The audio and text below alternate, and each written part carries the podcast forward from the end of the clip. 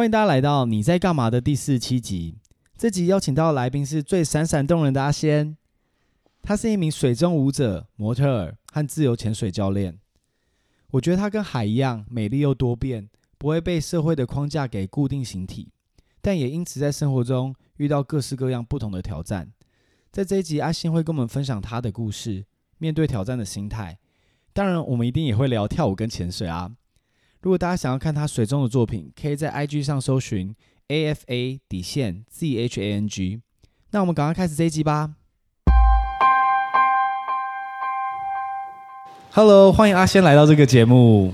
Hi，大家好，我是阿仙，就是大家最喜欢、最漂亮的、闪闪动人的阿仙教练，是我。Nice。那如果在一个社交网页上，你会怎么介绍自己？嗯、我想让听众可以先认识你。我会说自己是 Aqua Performance，就是在水有关于水的所有表演形态的表演者。对，那目前自己是潜水教练，然后也是水中模特。那最近也有在做一些跟这两件事情结合的事情。对，然后。自己也想试着当成一个很有名的水中舞者，嗯、对，所以现在正在以这个方向作为努力。嗯、是，那我想说，我们先从就是在 IG 上面最常看到，就是你用许多肢体表达你感情的艺术照开始聊起。你什么时候开始接触跳舞的？跳舞大概是我高中的时期开始接触的，就那时候也不知道为什么我自己就很叛逆，以前就是觉得。要好好的念书，但上到高中之后，好像突然变得有点开开阔，就是人生变得开阔，有更多的选项。那时候有社团，那一开始的时候，社团就选了吉他社。不过发现吉他好像有点太辛苦，那个辛苦的部分是皮肉痛太多，就是手指有点不舒服。然后发现自己好像没有想象中会唱歌，所以就放弃了这条路。然后后来转而进入到热舞社。那进到乐舞社的时候，发现自己好像是红花里的绿叶，就是太多红花了，所以一个绿叶很很独很独特。因为我那时候选的是爵士，呃，性感撩人的那一种。是。然后那时候在在高中的时候，大家就会蛮瞩目我。我发现我自己是蛮喜欢被那样的瞩目。嗯，对，所以。可能那时候跳舞有满足我一部分的成就感，所以使我可以一直跳下去。对，然后那即便不是科班生，然后大学就是一直有在往跳舞前进。是，那你可以跟大家稍微分享一下什么是爵士舞吗？因为可能很多听众对于爵士舞不是很了解，可不可以稍微用意象表达一下爵士舞是什么？嗯，爵士舞一开始是比较偏向所谓的百老汇。它的起源是那一种，那大家所印象的 Michael Jackson 他们跳的，其实就是爵士的延伸，哦、然后变成街舞是的一种。那爵士大部分的线条会比较明确，然后肢体的展放，然后大部分大部分你们看到的 posing。杂志里面看到的 pose，除了 Vogue 呃 Voguing 之外，就是另外一种舞风，是大部分的爵士，哦、比较大的。那 Voguing 会比较比较小细节部分的，对身体的展现。所以这也是我自己在研究所谓美感的起源，就是从这两个舞风来的。是，嗯，那那时候你觉得跳舞整个从高中到大学都持续跳，觉得带给你最重要的成成就感是什么？就是你在这边学到了什么东西？最重要的成就感，其实就是来自于当你真的不放弃自己的时候，其实你可以得到的东西更多。因为必须跟大家说，其实我一开始跳舞的时候也不是很厉害，我也是智障，然后也是会被呃以前跳舞的时候会有学长姐在带嘛，学长姐会说：“哎，你这个律动那么差，要不要回去好好练啊？”就每次我都是最。最被关注的那一个，就是可能会落拍啊，或是动作记不好，嗯，然后就会回去，或是就是在下课时间，我就会自己对着学校的窗户，然后在那边跳舞，然后后面自己花更多时间，别人去补习，我去补舞蹈，我就去舞蹈工作室上课，然后甚至去上课的时候，我就跟老师说：“老师，我想要当你的弟子。”然后老师就说：“你跳成这样，还是先练练吧。对，就是是。也曾经被被老师狠狠的洗脸过。那你说到现在这样子，我有没有放弃跳舞？我没有放弃，但是就是因为没有放弃，所以你才可以得到这些东西。所以很多东西，很多时候其实你就是要坚持。你遇到一些困难，如果你真的够喜欢它，你就会去把它做好。嗯，我刚才觉得这整个故事最很有魅力的地方，就是就像你吉他，你一开始觉得皮肉痛你就放弃，嗯，可在舞蹈中，你被学姐这样子，而且其实我觉得那个在那个环境应该其实蛮严苛，因为大部分都是像你提到都是红花嘛，嗯，那大家可能会更注关注你，然后就更刁你的动作。嗯，那除了在被学姐的这样子。呃，也不是刁难啦，为了你更好，嗯，这个压力底下，你还去不断积极去外面学啊，什么什么的。对，就是找到，就是有有一种冥冥注定，就是我就是要来跳舞的，就是在其他事情上我就是没有这么热衷，所以你说我到底怎么认定我就是要来跳舞，我也不知道，但就是就是我知道说，呃，我在跳舞里面我就觉得，哇，这就是我想要的，就是有一种感觉。有点难说，是是是，哎，那你可以回顾起回顾这整个过程中，有哪一刻你觉得真的是跳舞真的太爽了？跟我分享一下这个画面吗？有哪一个表演惩罚的时候，还是你自己在练习？就是站在舞台上，最后你享受所有人的掌声的那一刻，就是你所有练来的都真的都很值得。就是我觉得我在跳舞里面，我最喜欢的就是表演这件事情。是对，就是可能注定就是我要成为一个表演者，呃，说自己很 show off 也算是，就是喜欢被注目的感觉。嗯，那你觉得你喜欢被注目这个呃这样子的一个态度，或者是这样子一个个性，是从你生活中什么时候发现自己发现？近几年我有去做就是心理的咨商，那。在那一个部分，发现我小时候其实家里的嗯一些困境，就是可能因为爷爷奶奶的照顾，他们就只希望我很庸俗的，就是做一个普通人。那在为了符合他们的的期待下，我就是很认真念书，但是我可能过得不是很开心。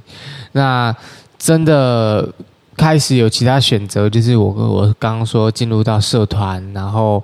舞蹈或吉他那一部分开始被别人看见之后，你就发现，哎，原来生活可以过得这么开心，或是你有一个真的自己想做的事情，这样子去努力，就是有一个新的方向，所以你就会有比较目标以及所谓的成就感。对，我刚才很喜欢的，因为就是我觉得喜欢被注目，这不是一个坏事。我觉得要认清自己的个性很重要。嗯，就是你知道自己喜欢什么，不是说别人套在你身上的眼光，你去做自己喜欢的热事，然后去发掘、去探索。你从吉他开始去尝试各种不同尝试，最终找到你喜欢的舞蹈。嗯，哎，刚有聊到说你自己韵律感不好，那你也是容易，就是刚才有提到，像很多人像我就是智障。那你觉得像像我是几乎同手同脚啦？那你觉得我要怎么去开始去学这个舞蹈？如果想要去接触这个美好的话？就现在市面上有非常多的我所谓的舞蹈补习班，就是以前我上课的地方。那那里面就会有很多很多的课程，那它也是会有初阶、进阶，然后跟高阶。不过因为现在舞蹈补习班他们的学习方式都会比较速成，它会让你一次学很多的动作，然后你就只能长时间的累积去进步。那如果你真的有比较投缘的老师，他们可能会有开所谓私下的舞蹈专攻班，嗯，就是他的风格的专攻班，然后就可以再另外的去认识这个老师他身上的风格或者是他的基础，是对。可刚才这聊到都是已经可能已经对自己去跳舞这件事情不害怕，可是我是连就是在一面镜子前跟一大堆人一起做同样动作，我都是不会去尝试的人。你觉得像这样面对这样子的一个不不愿意尝试，或是觉得自己不行的这种态度，我该怎么去调整，或者怎么开始？那就是要看你的初衷在哪里啊。因为如果你真的想要这件事情，你应该就可以不畏惧别人的眼光。就像我会通常会举个例子：如果你今天真的很喜欢那个女生，哪怕你自己觉得你条件都比不上她，你就是很喜欢很喜欢，你会不会去做？嗯，我会。你会，那就那就那就不是问题了。嗯，我了解。那如果我是，就不好意思，我一直想要追问下去，就是我不确定，嗯、我不确定我自己喜不喜欢这个。可是我听你刚才聊完跳舞，我想说，哇，真的很酷，说不定我也喜，我也说不定喜欢。但我还是心里有时候不敢去尝试呢。不敢去尝试，但是你也要试着去，至少进去过那间教室里面，你看你能不能够在你心中。点下一个涟漪，如果有涟漪的话，你之后可能就还会再有机会去。嗯，哦，涟漪这个比喻很好。对，就是不论如何，我都要丢一块石头进这个水池里，看看它都没有笑。一直在那边害怕，其实是你没办法知道它到底适不是适合你的。对啊，就是你要先试过，你才知道嘛。那我当然第一次也试过，可是我离开教室之后，我会期待下一次再进去那间教室。那那个，因为刚刚有提到说，就是爵士舞其实是很细腻，而且你也在这边学到你就是身体的展现，然后怎么呈现美。那在这个在上面会不会对你来说具有很大的挑战性？一开始的时候，其实就是都是模仿。那最重要的就是你看到自己跟老师的样子差在哪里，然后跟你要怎么去琢磨。就是老师哪一个细节，其实就是我刚刚讲的那个老师，就是他对我的美感是影响非常的深。我看他举手投足都漂亮，但我怎么做就是丑。因 为小时候就会觉得，嗯、看为什么自己这么丑，怎么怎么丑的可以？是，然后就会在镜子前面说，到底是表情不对，还是手啊，还是肩膀，还是还是手指头？然后那时候就会一直问老师说：“老师，我现在这个动作到底哪里不好？”老师就说：“你不会自己去看吗？” 然后就好开始养成了一个自己先观察，最后我才跟老师说：“老师，我觉得我已经哪边哪边哪边有做到了，但是我就是跟你不一样，你觉得是哪里？”然后老师就说：“差在我是我，你是你，所以你要做的是你自己，不是他。”哇哦，对，所以后来我才在一直去思考，说我到底要想要成为什么样子的人。那想要成为什么样子的人？我想要做的就是，我是拥有一个男生的身体，但是有一个女性的灵魂。但我也不是说我真的自己把自己认定成女生，是我可以很女生的样子，是对，或者是很多元性。对，现在对于我而言，我的你说我的性别认同，我当然觉得自己是男生，可是我会想要尝试着。我可以有一个瞬间让你觉得我比女生还女生，或者是我比一般的直男还像男生，嗯，那种感觉，就是我觉得这是我现在想要成为的样子。对，谢谢你的分享。嗯，那接下来我想转换跑道聊一下自由潜水。好，你是什么时候开始接触自由潜水的？自由潜水是我大学快毕业那个时候开始接触，那时候接触的起因其实就是因为我跳舞上遇到一些困难。甚至是已经打击到我不想要再跳舞了。哦，对，那那时候我很严重的影响我的心理，就有抑郁症跟忧郁症两个同时。我一方面很想要继续跳舞，可是一方面又很抵抗。对，那那时候的心理医生就说，问我要不要转换一下生活环境。因为以前我一直很努力在做这些事情，所以我没有所谓的生活可言，就是大学、工作，然后跟跳舞是这三个一直在拉扯，然后甚至我还有家庭因素必须照顾。那在这样的情况下，我跳舞作用就是来支持我的其他的情绪，因为这是我唯一想做的事情，其他的就是我所谓的责任，就我所谓的使命。那只有只有跳舞是让我觉得活着，所以当我跳舞被被社会给拉掉的时候，我会觉得我好像一无是处，我现在什么都没有了。那时候我也自杀过两次都没有成功，对。然后那时候那时候大学正要毕业，正要毕业，所以我一开始以为我我大学毕业之后就可以很开心的跳舞，结果我跳舞的工作全部被被抹杀掉的时候，我就是才会觉得说我什么都没了。那时候大呃心理医生就跟我说：“那你要不要试着去做现在大学生所谓可以的生活？嗯，就是有你玩，是对，好。然后我就说，可是我已经没有是四年了，我要怎么玩？他说：那大学毕业的学生会做什么？然后我就在 Google 上说啊，大学毕业可以做的事情就是出现四个字是什么？自由潜水，打工换宿，哦、打工换都不错。我以为你破梗是自由潜水啊，但是也是因为打工换宿，呃、所以我才会认识自由潜水。呃、就是打工换宿那时候，我就想说，哎，可以去到一些平常都市不会有的地方，就是所谓的海呀、啊。嗯、然后大家不是说哦，心情不好就会去看海。以前就是很少看到海，想说好，那我要去一个充满海边的地方。然后必须说，我大学毕业之前，我从来没有自己一个人出去玩过。以前出以前出国都是因为跳舞工作，去了香港，去了中国，都去过很多地方。可是我从来没有一个人自己出游过。那我就想说，好，那我要去到一个离岛。那时候就是看到绿岛的照片，比较就是一个也是很奇奇遇，就是。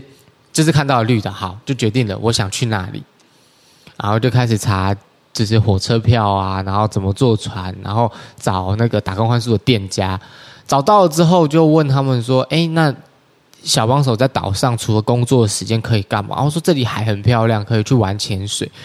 可是小时候就知道水肺潜水就是一个比较高贵的活动，嗯。高消费，就是你只要去潜一次气瓶就要花钱嘛。那除非你要待在潜店，可是那时候就是有去爬文，大家说千万不要去潜店打工换宿，所以打工换证这件事情就直接在我的 list 里面直接删掉，那就直接 see you。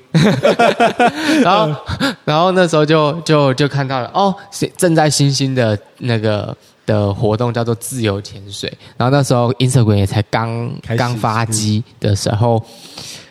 就是 hashtag 找自由潜水，就看到了我现在的老板吴浩，然后跟我现在同事阿酸他们的照片。他说：“哇，这人这两个人在水面也太悠游自在了吧？我要这么漂亮，就是自己对美感已经是有追求的人，就觉得这这么美的事情怎么可以少了我？对，这个世界应该要有我。那时候心里就有了一个这样的涟漪。然后我就在台北先学自由潜水，然后去到了绿岛之后。”那时候在绿岛有上过自由潜水的课，非常的少，呃，有上过课的人很少，嗯，所以大部分人都是所谓土法炼钢，就是下海之后在那边乱公身什么的。然后我就是一个有上过课，然后又天生平压很顺，就是所谓的压力平衡，然后大部分都会这个卡关，我没有问题。然后我就是动作又很漂亮，所以大家就说：哇，这人太强了吧！可是他居然不是教练，所以。那时候我去到岛上，其实只是想要躲避台北的环境，我不想要再跟人有接触。但我去到那里，却被有一种环抱的感觉，就是就大家没什么利益关系，可是大家会想跟你玩水，你就突然觉得自己好像万人迷的感觉，就是被关注。所以那也就是成了我成为了我一个成就感的。之一就是我为什么会这么喜欢自由潜水，除了就是大家很常听到在水面很安静这些，就是对是事实，但是那不是我最我发现我自己最喜欢自由潜水的原因之一的的首要，是我的首要就是因为能够被其他人看见。对，谢谢你刚刚分享这个故事，哇，太多问题我想要问了。刚才这段故事里面，等下我我发誓一定回来继续聊自由潜水。嗯、那我不知道你有没有。就是看看你自己有没有意愿想要聊。你刚刚有提到一个比较沉重的话题，就是你曾经就是有比较不好的时刻。嗯，不好的时刻其实如果以成长的过程中，我觉得大概分了三段。就是第一段就是在学习的过程中，你必须要完成你所谓的义务跟你想做的事情。就是所谓理想与梦想。那在高中那段时间，因为家里的不支持，所以我没有办法跟家里拿钱去跳舞。所以其实那时候我去学跳舞都是存钱，我把零用钱就是要把它分割出来，然后才有办法去跳舞。那我要怎么分割？我要吃饭，就变我一天只吃一餐。大家现在常做的一六八断食，什么？我小时候就在做。你们走快一点好吗？大师对，大师对。我一天只吃一餐，嗯、就是从学校中午，我都是快午休的时候才去合作社买面，然后阿姨就会把所有剩下的面都打包给我，然后我就可能就会先分成中午的份，然后剩下晚上的时候再拿去饮水机那边就是泡泡热，然后再吃。以前也没有什么微波，你又不是住家里，就是只能用想办法最简单的方式把它弄热，然后再吃。是对。那那时候去到舞蹈工作室的时候也很幸运，就遇到了那些柜台，他们知道我的处境的时候，他们愿意帮我先用他们的钱帮我付清年费。让我一个月再缴，慢慢缴，缴给他们自己私底下的人。那就其实，在学学习的过程中，因为我很不容易才可以得到这些东西，所以我很珍惜我每一次可以跳舞的时光。是，甚至是其实我必须要去精打细算我每一次坐车的时间，因为我那时候上课的舞蹈教室叫 HRC，嗯，HRC 在板桥有课，然后在国父纪念馆也有教室。那我要，我以前住宿舍，我住，哦，那时候学校在板桥，所以如果我要坐车来国父纪念馆，国父纪念馆的话，其实我来回的交通费就要五十块，五十块对那时候的我而言是一餐的餐费。是，可是我很喜欢的老师都在国父纪念馆，所以最省钱的方式就是我要坐公车，一路坐到。忠孝东路这边来，然后再走路，所以我那时候就是二十四块，我就可以坐来。可是我可能要花上一倍的时间，对。然后在公车上的时间，就是我拿来写作业的时间，因为这是所谓的义务，嗯，我必须把我的学业做好，所以我就是一直在背英文啊，或算数学啊之类的，然后。再来舞蹈教室里面上课，然后上完课回去的时间，那时候再继续写写作业。所以以前的宿舍就是我都会念书念到很晚，舍监都以为我超认真，殊不知我是十一点多才回到宿舍，然后才开始看书。是，哇，对，所以这是我第一段所谓比较辛苦的部分，但是的确都有很多贵人。然后再来就是我在跳舞大学的时候。大学我已经是选择念夜校，因为我才有办法白天工作。我的学费都是自己付。那白天我就是在游泳池工作，就是站救生员，然后教游泳。那晚上晚上的时间去辅仁大学念书，念夜校。那因为是夜校的关系，所以其实课程比较好安排，然后甚至是比较容易翘课。嗯。因为大家都知道，念夜校的人都是因为要必须工作，你才会去念夜校，所以其实学校是比较好请假，或是老师都比较通融。那那时候我晚上可能很多时间都还会去跳舞，或者是有所谓的跳舞的排练，我就会去排练。然后也很常会突然请个一个两个礼拜的假，就是因为要飞中国表演。哦、对，嗯、那那时候其实就是所谓的生活跟义务跟现实的拉扯。我为了跳舞，为了学业，我可能每天可以用的时间都非常的少。我生活被切割了非常多块，因为如果我没有白天的工作，没有办法支付我的学费。可是如果我没有我我不去念书，可能我没有办法对家里交代。然后我不去跳舞，又对自己过意不去。对，那可是我那时候在跳舞的时候，老师却会觉得我的时间很少，因为老师不知道。我必须要支分我的时间，所以我最终最终的的方式，那个平衡就是我压缩自己的睡眠时间。所以我大学的时候基本上都只睡三四个小时，每天都是一两点，因为跳舞排练都会到比较半夜。然后因为我住比较远，我住学校，所以我从东区骑车回去，然后差不多一点两点，好睡觉。可是我工作在在大运动中心。所以我要再从福大再骑到那个新海路那里去，对，哇，真的辛苦哎。可是可是那样的情况下，我一个月可以赚到三四万块，以一个大学生而言，对，所以我才有办法支付我的学费。然后大学的时候，我也基本上没有付过学费，因为我都拿书卷奖，是，就是把自己逼到最紧。谢谢你分享这个故事。哎，那在在这样子，在这种被分割那么多压力，在排山倒倒海而来，那你最后是怎么就是振作起来的？我离开跳舞，呃，我我那是刚讲到我自由潜水的起源，就是因为我离开跳舞，就是因为我大学的时候已经去应征了一间舞蹈经纪公司，所以如果我大学毕业，我应该照理来说，我就可以在这间公司里面好好的发展，就可以有很多很多的案子，我就可以一直跳舞跳下去。但那时候就是因为可能小时候不懂事，有一些做人处事，又或者是说自己能力不够，机会来的时候没有处理好，好，所以被黑掉。哦，所以我对自己就刚刚讲了，我对自己要求非常的高，可是我已经尽力了。我了解了，所以可是你却你却因为你已经全盘付出，但是别人觉得你什么都不是的时候，你就会觉得自己一无是处都没有。是。所以，当我把自己全部都剥掉，离到离开到到另外一个地方，等于是一个重新的开始。然后，就像我说的，因为我很是一个很特别的人，在水里面被看到的那个样子，让我重新得到自信，建立了一个新的我。对，但是如果没有以前跳舞的那些东西，我也不会有这样的的的路可以走。所以就是感觉像是你退一步的感觉，然后海阔天空的感觉，对，就是真的是关了一扇门，然后打开另外一道窗。嗯、对，谢谢。那接下来我们要继续聊回，谢谢你刚才分享的比较，我们刚才比较沉重一点啊，在聊、这个。OK，对对，谢谢。嗯、那我们接下来再回来聊一下比较轻松的潜水。嗯，好，对耶。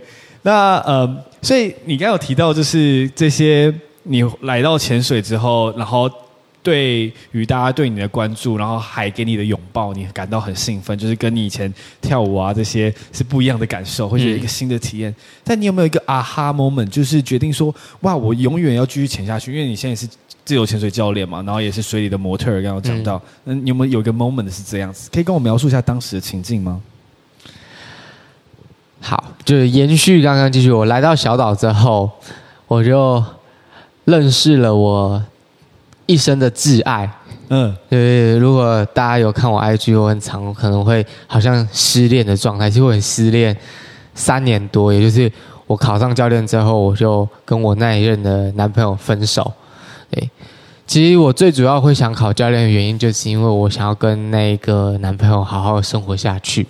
他人在香港，对，他是香港人。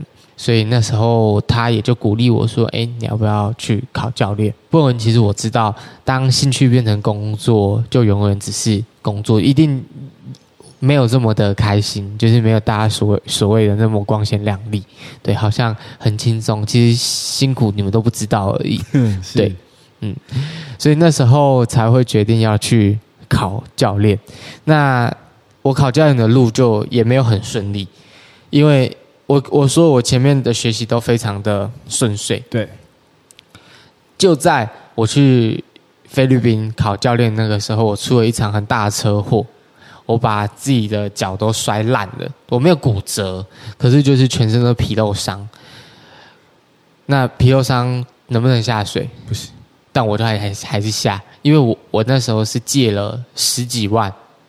我会跟就是身边的朋友五千五千五千这样借，所以我借钱出去，等于我现在是负债。如果我现在什么都没有拿到的回去，我等于我负债，然后没有再站起来的能量了的的能力了，所以我就只能拼一把，然后去把教练考回来，回来把伤养好，还才有办法赚钱嘛。嗯，不然我还要再飞一次，我可能就再借不到这么多钱了。对。所以那时候就是把自己逼到败血症，然后差一点就就回不来。对，所以就是因为下血下水，所以那个就伤口就会感染。发炎。对，哇啊！有顺利就是在那时候顺利考到教练，对，顺利考到教练。那你在考试的时候就是就是牙，就是忍着痛这样子。对啊，晚上都在哭，然后晚上都在吵架。啊。所以就是因为刚刚你有提到说那一任呃，嗯、就是想要支持你去做潜水教练，然后就决定要踏进去，然后又你你好像从头跟我们聊到现在，其实你一直抱着所有事情都要做到顶的一个决心，哎，就是你说我很固执，对，应该算是很对，就是固执到我是应该是我听过目前最固执的，哇，就摔到整个脚都已经皮肉伤，还是要坚持下去，对，嗯，应该是说。就是因为从小什么都没有，所以你更珍惜现在。就是我会觉得说，你今天愿意借我五千块，那我必须把这五千块真的是用到淋漓尽致。对，就是因为这一切都太得来不易了。但你有没有什么时候是你发现这件事情反而没做到满分，让你更更好的？你有没有这样子的经验？可能是跳舞吧。啊、哦，就是刚刚有提到说，因为我离开，因为我离开跳舞，所以我才有现在这一块。但我现在又回到跳舞，就有的时候其实适时的离开也不是一件坏事，也不是所谓的离开，就是对我而言，一切都是最好安排。最重要的是要相信自己。每一次，虽然说我自杀过，可是自杀完之后，我都说好，这样我死不了，就代表 我还有我的任务。那这个任务是什么？我也不知道。但是就是尽可能把自己的每一天过好。所以其实到现在，我身边的人都会来说：“你现在生活已经这么稳定了，你到底在拼什么？你在急什么？”就是我会觉得，他们会觉得说：“我为什么一直好像在追求什么东西，把自己的每一天过得很满？”我说：“我已经。”停不下来，就是我已经习惯自己是有这个状态下，我不想要停滞，因为对我来说，停滞就在凋零。嗯，对，我想要一直绽放的感觉，就是有点像是你刚刚我们在路上谈到你最喜欢的 model，就是那一句话，可以跟大家分享一下吗？对，就是。You are busy living or busy dying，哎，dying。对，就是你现在忙着死，要不然就是忙着活，只有这两种。对，如果你没有忙着活，就是忙着死。真的，我也是很相信这句话。嗯，那哎，你可以跟大家分享一下，你就是最深可以潜到几米吗？因为其实大家对这个没有什么概念。然后憋气是多久时间？因为自由潜水其实它的就是很概念，其实很单纯，是一口气下去嘛。嗯，对对对。好。呃，我目前最好的记录就是所谓的下潜七十米。哦，七十米就是十几层楼高，就从下面、呃、一层楼大概我们算三米好了。对，那七十米就是十三层楼左右。呃，二十楼，二十楼，对，二十，哇哦，二十三层。所以就你看到，就是你在下面看是二十几楼高，才到水平面这样子。对，哇哦，那你憋气可以多久？呃，这叫憋气吗？术语？对对对，憋气。如果是以静态，就是你什么都不做、静止不动的情况下，最好成绩就是五分半。对，我为了进行这次访谈前，我有先去游泳池，想说就是呃，我来静止憋气一下，好像就是不到一分钟就 快死掉了。在这边跟大家说一下，不要独自的练习憋气，有一点点危险。哦，OK，没有关系，我那一分钟应该是不是太多危险？嗯，一点点都不要，哦，一点点都不要，在水里面不要，你可以练习，你可以练习在陆地上。哦，对，但不要在水里。是。是是是，原来是这样子。对，我们来教育一下听众。对，教这一定要是正确的教育一下听众。嗯、好，呃，所以我下潜七十米的速度，其实我我这个人就是蛮喜欢快速，所以我很追求所谓的速率，就是做事也很急。所以七十米我就是一秒一米，所以来回就是。呃，一秒一秒，七十秒就是一百四十，就一一百四十秒，所以大概是两分两分二十秒左右就来回。对，我比赛的时候，也就是这样的时间来回结束我的潜水，不是说在下面待五分钟再这样上来这样。呃，因为你你待的久，你的氧气就会消耗的比较快，呃，比较呃，你氧气就会消耗比较多嘛。那你消耗比较多的情况下，你你所谓的昏迷的几率就会比较高。对，所以效率也是一点，是对。哎，那你可以跟我分享一下，就是说从就是在海平面上吸最后一口气开始，整个下潜到七十米的整个心境嘛，是什么样的过程嘛？因为很多听众，包含我自己，其实是没有做过任何自由潜水的。嗯，可以带着你眼睛感受一次吗？好，那请大家把眼睛闭起来。好，那时候我们是在一个地中海的的的国家，叫做塞浦路斯。塞浦路斯的能见度非常的好，就是。可以一眼看到，你在水面上可以看得看得到下面大概六五六十米的的水的能见度，等于像玻璃水一样。好，天气非常的好，所以海平面就跟湖一样，像镜子一样。你的一吸一吐就像是这样，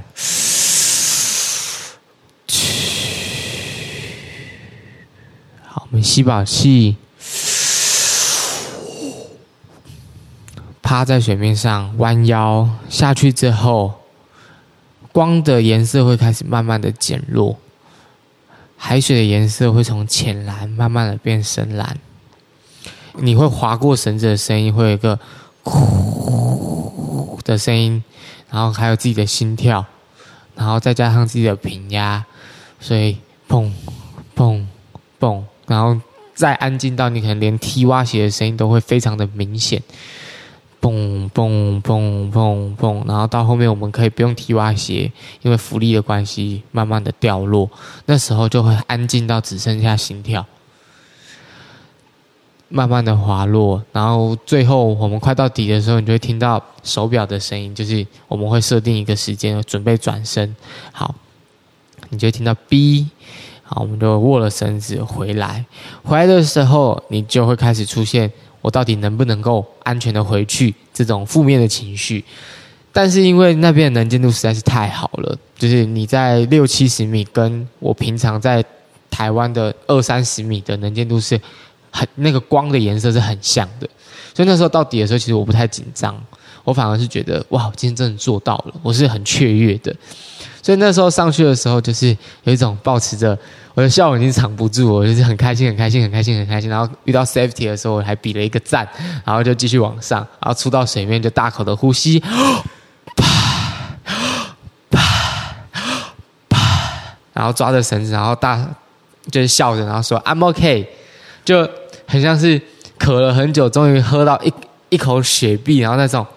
透心凉的感觉，爽啦，送啦，对，对，哇哦，谢谢你跟我描述，嗯，哇，我可能因为我自己很怕水啊，所以我可能没有这个经验，可以没办法像你这样尝试到这样那么美好的一个体验，嗯，那你刚才这样用声音带着我，我也有感受到你当时的兴奋，对，谢谢你跟我描述，可我想再多深刻聊一下，就是在你刚开始。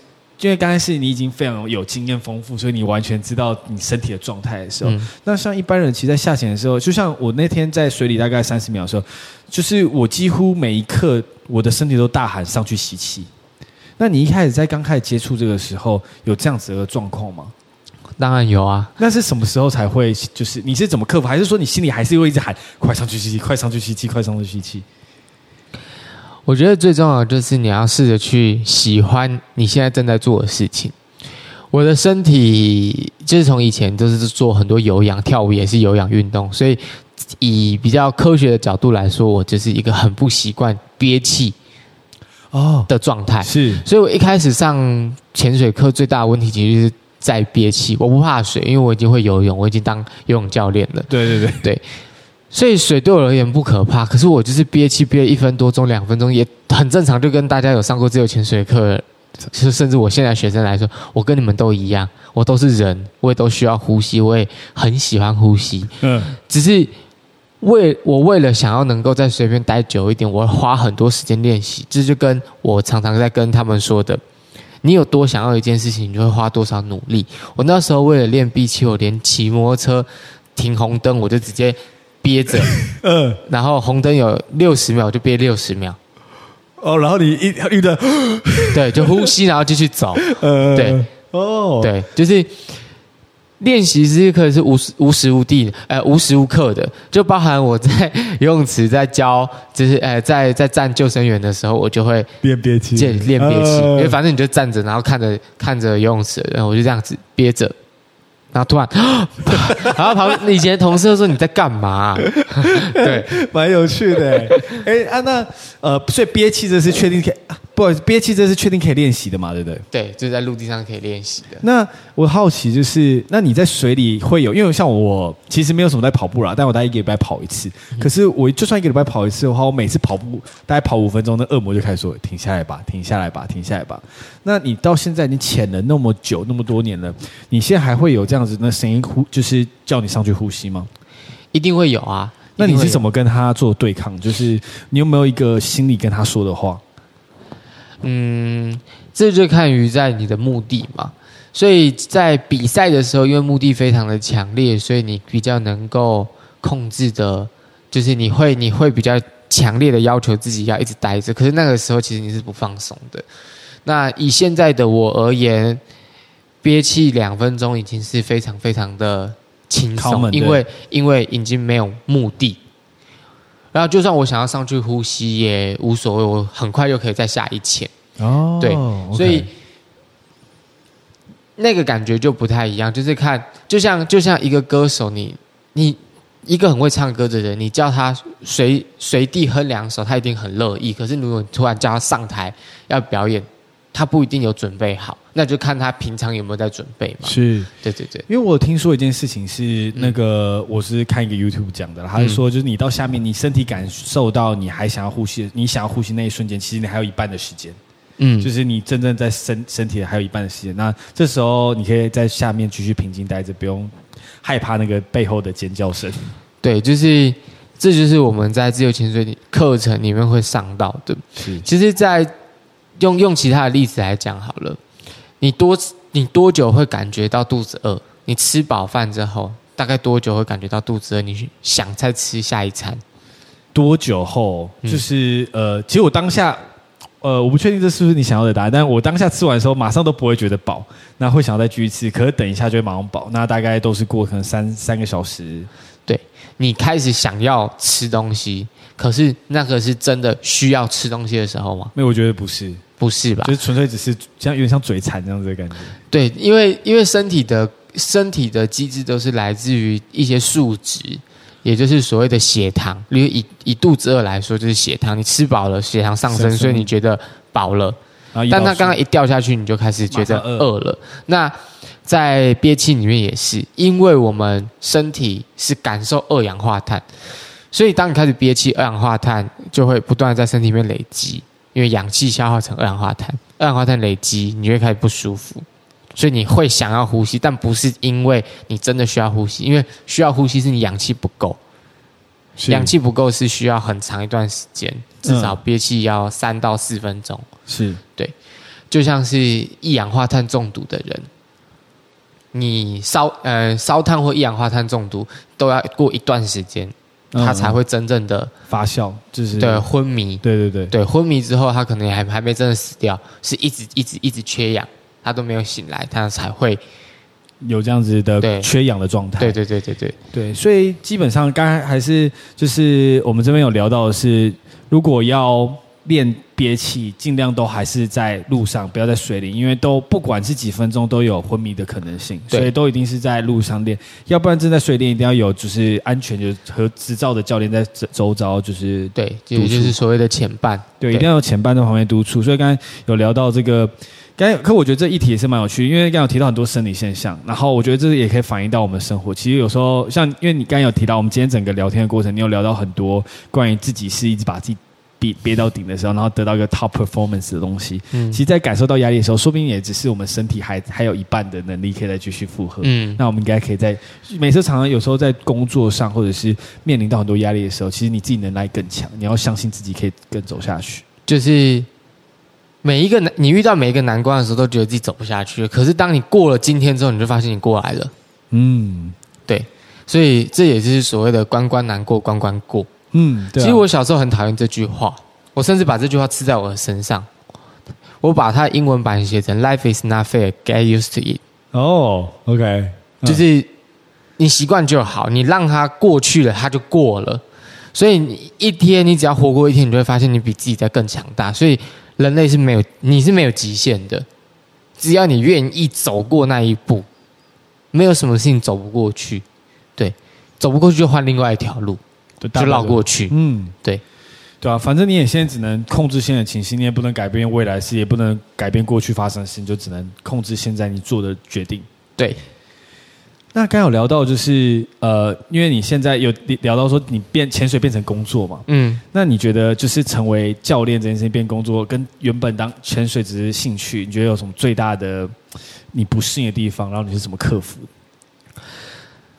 这个在我教学的初期，因为我教学是为了生活跟那一任男朋友生活，所以一开始我。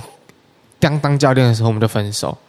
好，我会开始失去了生活的重心，所以就变得我只剩教学，我没有生活。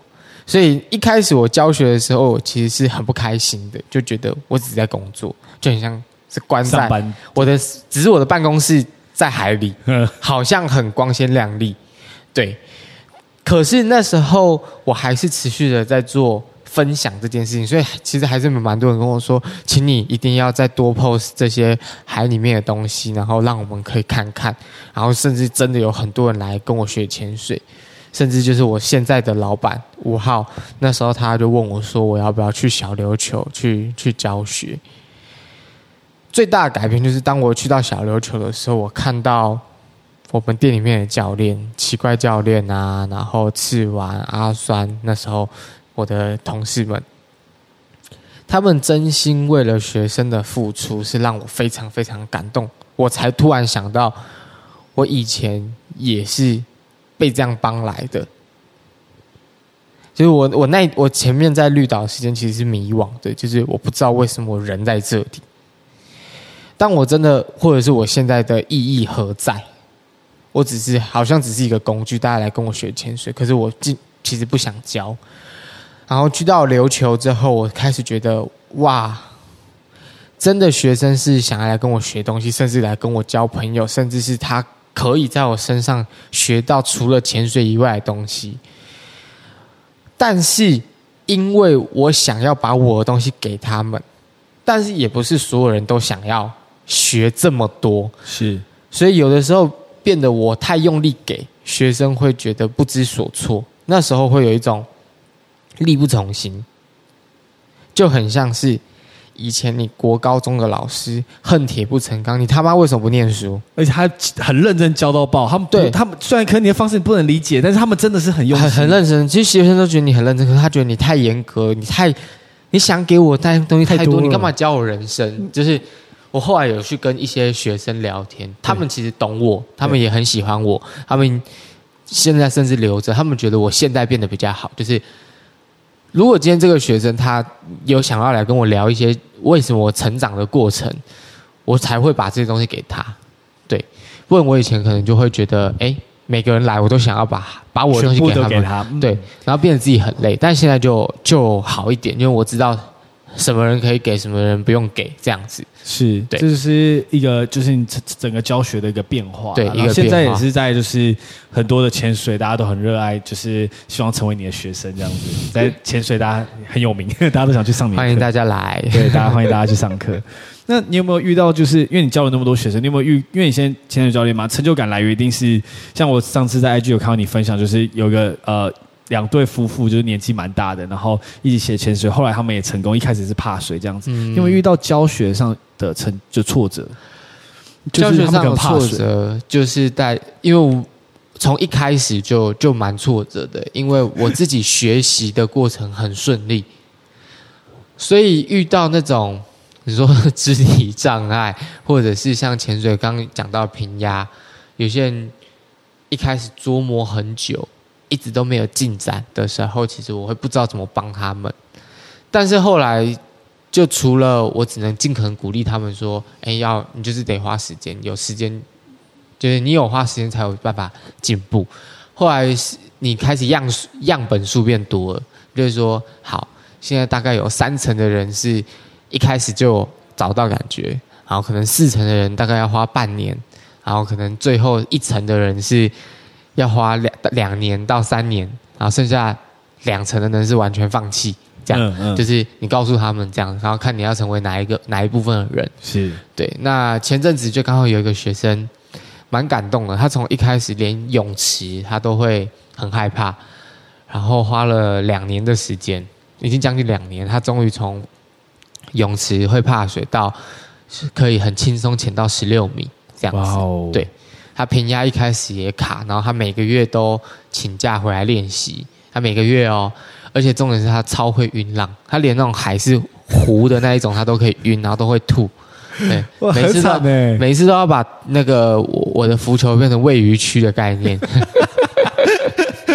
就他一直在喂石秀，呃，这其实也蛮漂亮的啦，就是。呃，没有 很丑，哦，不是很了解。哦，嗯，好酷哦，应该描描述的好生动，喂鱼区的浮球。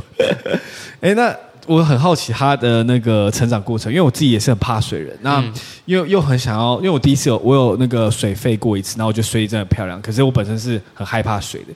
那你是觉得这位学生他是怎么去克服这个恐惧？你怎么协助他？其实我觉得他在在他身上就看到很小时候我就是你够不够想要这件事情？我觉得现在的人就是因为好像什么事情都太容易得到了，所以变得很不珍惜。他，我也不知道他为什么这么拼命，因为我很常就是靠北他，就是说你就是天生就不属于水，你为什么硬要往水里面钻？因为你又会晕浪，然后就是又不就是以前也不会游泳，然后又那么怕水，然后就是种种的理由。你看，这就是很摆明，你就不属于这，你干嘛一直那么努力想要往水里面去？他说。那就是因为很难，所以我才要做到。我也知道很难呐、啊，反正人生也就是这么难。他就这样常这样跟我讲，我就觉得他讲这句话的时候跟我小时候一模一样。嗯，所以你说他怎么走过来的？就是你说天真、愚蠢跟顽强、顽固。嗯，对，所以这是一种人格特质。哎，我觉得这很重要，因为你刚才讲到这个点，让我想到的是，因为你刚刚有说很多东西都很容易取得。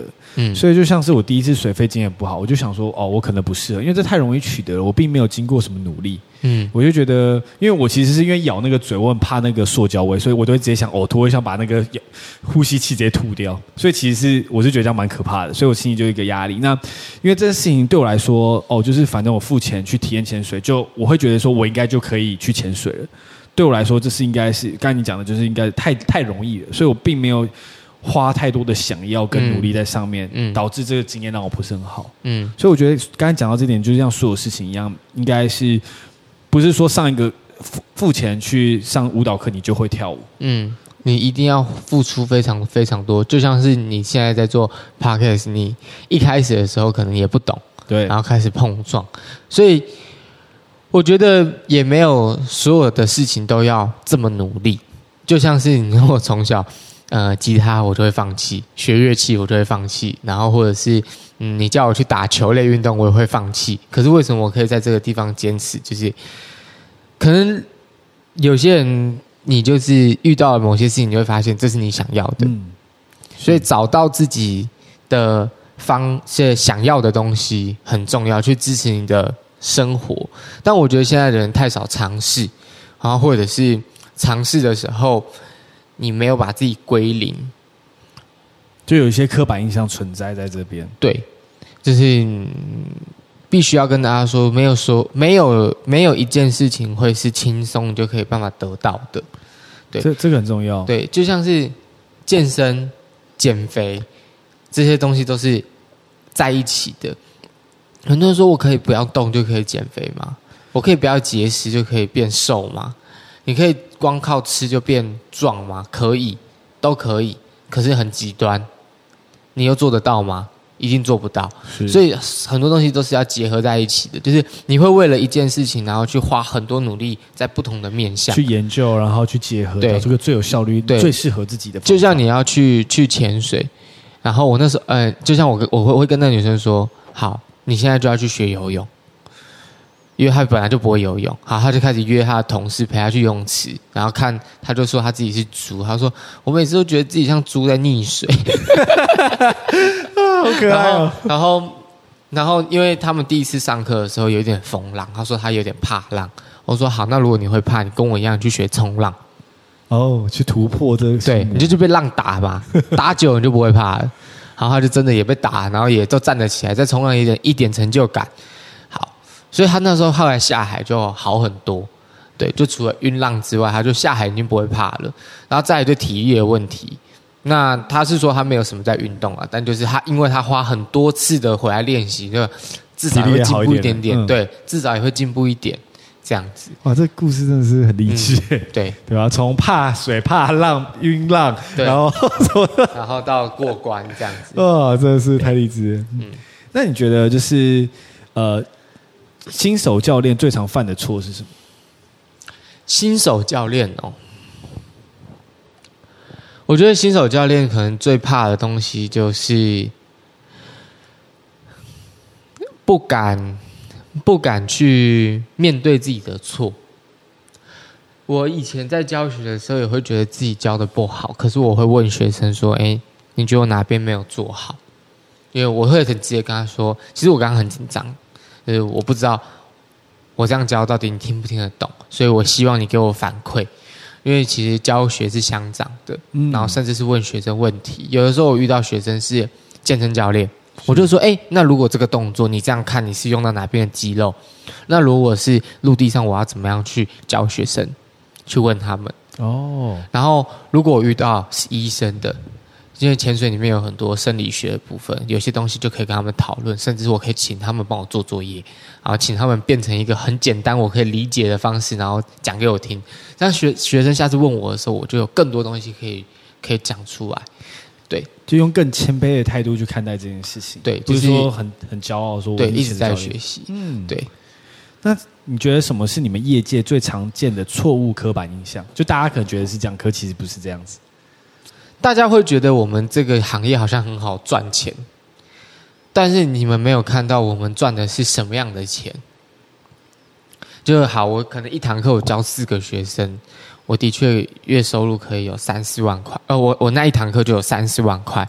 那如果我这个月开比较多堂课，三到四堂课，好，你们就知道怎么去计算了。对，我赚的很多，可是你看我付出了多少？我要看天气吃饭。我准备的器材，甚至是我的教学经验，然后我对学生的耐心的的付出程度，你们每一次下潜，我也都要跟着下潜。那你们的生命安全就只值这几万块吗？所以有些人会觉得说，我们的学费好像很贵。可是，那你你觉得你的生命不值得这个价钱吗？嗯，我都会直接回说，如果你觉得你的生命只值一万块钱，跟差三千块的一万三、一万四。你要为了省这个钱，你去找一个比较可能经验没有这么丰富的人。当然，经验是累积来的，但是就看你的选择是什么嘛。那如果你你真的想要找我的话，你不应该去计较这个价钱。然后跟其实我要想要跟很多同业的讲说，不要降低自己的价值。对，这从以前跳舞或者是到潜水之后一直被教育的，就像是现在其实也有很多。就是艺人朋友会想要来上我的课，其实我都有跟他们有收钱，是。然后说啊，现在大家不是都会说 KOL 就是互惠吗？可是就是我都会直接跟他们说，我想做的是，我希望你是真的很想来跟我上课才来跟我上，而不是只是你想要拍美美照片呢、啊，拍拍美美的照片。然后我希望你是真心诚意的帮我宣传，而不是只是交差了事，就像。今天我在，就是我自己也算是半个 KOL。我拿到一个产品，如果我真的没有很喜欢它，其实我打不出一个好的文章，是。因为我没有花钱买，因为我没有很做功课，所以我拿了一个东西，我就哦，为了交差，然后写了一个文章，然后抛出去，这样没有办法感动人心，而且这很明显，对，你一看就知道，对，你一看就知道了，哦，这是叶配，对，那我希望。你们来找我上课，我我一样付出我百分之百的用心。那我只对你一个人上课，其实我对你也是有呃尊重你的呃所谓的身份，然后我对你的付出也不会少。对，然后你对我的尊重就是付我这个钱，我把这个时间留给你，我也没有跟你收四个人的学费。是对，然后如果你真的很，你也没有所谓的压力，一定要帮我夜配。对，只是如果你真的很喜欢这件事情，又因为我你喜欢上这件事情，你自然而然就可以写出一个好的东西来帮我分享。所以这是我后来也开始领悟到这些事情。所以有时候可能有一些比较有名的人想要跟我上课，然后因为这样打退堂鼓的，我就。觉得不会这么难过了，嗯，就觉得哦，没关系。对，我觉得这超棒的，就是你把它设成，就是这是一个互互相尊重的过程，而且你还就是坚持自己的原则，嗯，然后你也分享了很多，就是你希望可以就是不要低价竞争啊，什么把自己的价值把握住的一个概念，我觉得是很棒。嗯那最后一个关于就是潜水问题是，是因为刚刚有提到自由潜水其实就是呼吸技巧很重要，你要让自己的血含氧量血呃非常高。那你有什么呼吸的技巧可以？你觉得可以帮助一般人在生活上的表现，不论是在工作上的表现，或者是面对压力的表现？嗯，好，你在很紧张的时候你会做什么？我会 overventilate，就是我会。就是会吸太快，很容易所谓的过度换气。对，好，所以其实大家都跟你说好，不要紧张，就叫你深呼吸。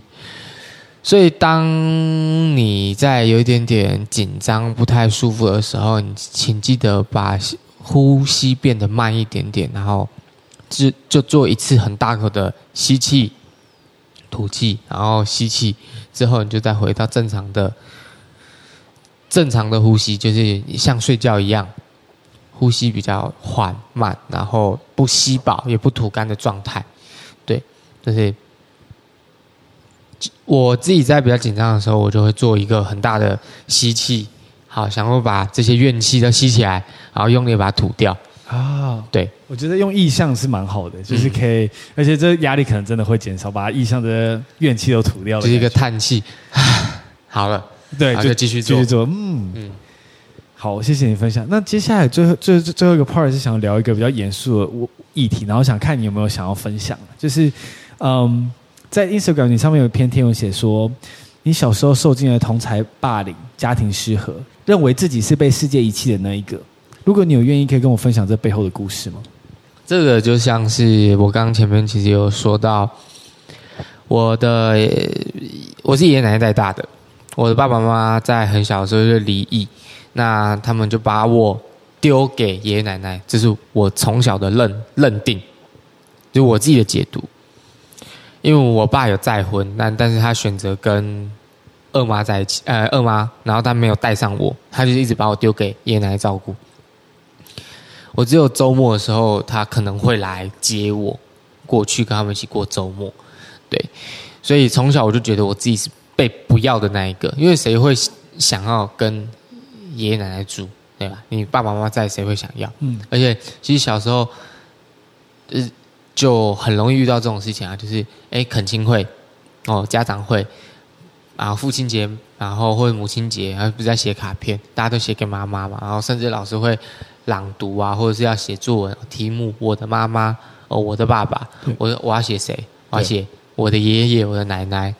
然后可能我写的很好，可是我上台演，我有一次就是上台演讲的时候，就是我的奶奶，然后大家就说啊，她是一个没有妈妈、没有爸爸的人，对，然后这些东西就是会一直伴随着，可能到国中才会好一点点，可能大家开始成长，就觉得看到的世界变多了，就觉得哦，这不是一件什么很严重的事情，但是在小的时候，其实就已经有一些些伤口了。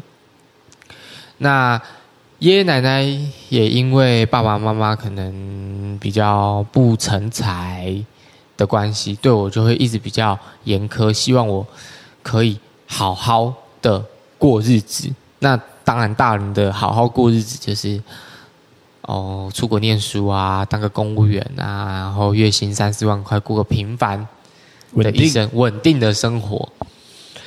但是我从小就觉得自己不是一个。一般人，你说我是 freak freaky 也好，就是我很很很觉得自己就是一个艺术家，从小就是会想说，那我是不是要试着画画，或者是我是不是要试着学乐器，或者是到后面我就开始学跳舞之类的。从小就自命不凡，嗯，对，这样子。那再加上我还有另外一个身份，也是饱受歧视，就是我。同志，我很小就知道自己喜欢男生，甚至从小声音比较尖。我以前在国中的时候，合唱团就是唱第一部曲的，就是高音炮，高音的，嗯，对。所以以前讲话大概是，我跟你说就是这个音调，就是哦，比较高一点，嗯，是。然后后来开始变声，之后声音才开始比较低，然后或者是。已经有一点点习惯，为了保护自己，把声音压低，就是以我现在这这样的声音在讲话。对，然后是回到回到呃，是开始进到跳舞之后，同志的圈圈变我同温层变得很大，我才有办法慢慢的开始做自己。就是对，就是有的时候讲话可以比较肆无忌惮啊，就是这样子。嗯，嗯，所以这就是所谓的我过往的一些经历。谢谢你跟我们分享。那你在面对就是，呃，我想问你是，就是人活在这世界上，一定有某种情况会成为少数啦。那在这种时候，如果你有机会可以跟他们讲一句话，你会想跟他们讲什么？世界不会永远的黑暗，就是你现在正在黑暗当中，有一天一定会是黎明。对，就是这让我夜配一下，就我近期有接了一个同志的的平权协会的的的专访，然后他们有做了一本书，所以在。这一部分他们做的比较多琢磨在同志受到霸凌或成长的过程，那他们的书就叫做《当王国逐渐天亮》。对，这也就是我成长里面一直以来我都相信明天会更好这件事情。唯有相信才有力量。嗯嗯，对啊，我觉得有时候遇到再多的压力，什么睡个觉，明天起来就重新再来一次，嗯，你就继续做自己想要做的事。嗯。好，那谢谢今天跟我分享那么多很棒的故事，谢谢飞，谢谢谢谢。嗯、那最后我还有一些固定的问题，我每一集都会问的。好，就是如果你能，就是你先要去一个荒岛居住，你只能带一本书，你会带哪一本书？我第一个想到的是 A 书，可以啊，可以啊。为什么？可是为什么会带哪个品牌？没有。对，没有啊。我其实也没看过 A 书，我也不知道哎、欸。现在比较没有在看这个，现在都比较线上看，对对，对啊，线上看的时候看 A 书，对，不行啊。那我想一下，不然我换一个问题好了。好，你换一个问题。你送给别人过最多的一本书是哪一本？大概就是《被讨厌的勇气》。阿德勒。对，好看。对，虽然他的评价蛮两极的，所以会觉得他在讲干话，但是我觉得。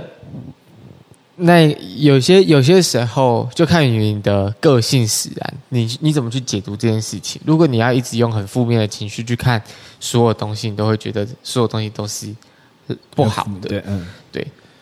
但要怎么样保持正向？就是多看一些正向的书，跟你也去思考那些负能量。去思考负能量，其实负能量不是完全的负能量。什么意思？我会相信所有东西都是一体两面的。今天我跟你说你很讨厌，是因为我会跟你说，代表我希望你变好。所以在我的价值观里面，我知道我觉得怎样好，我觉得你所以你这样不好，所以我跟你说。但是你自己会怎么解读？如果你愿意去看正向那一面，因为你是希望我更好，对，那你就你就有进步。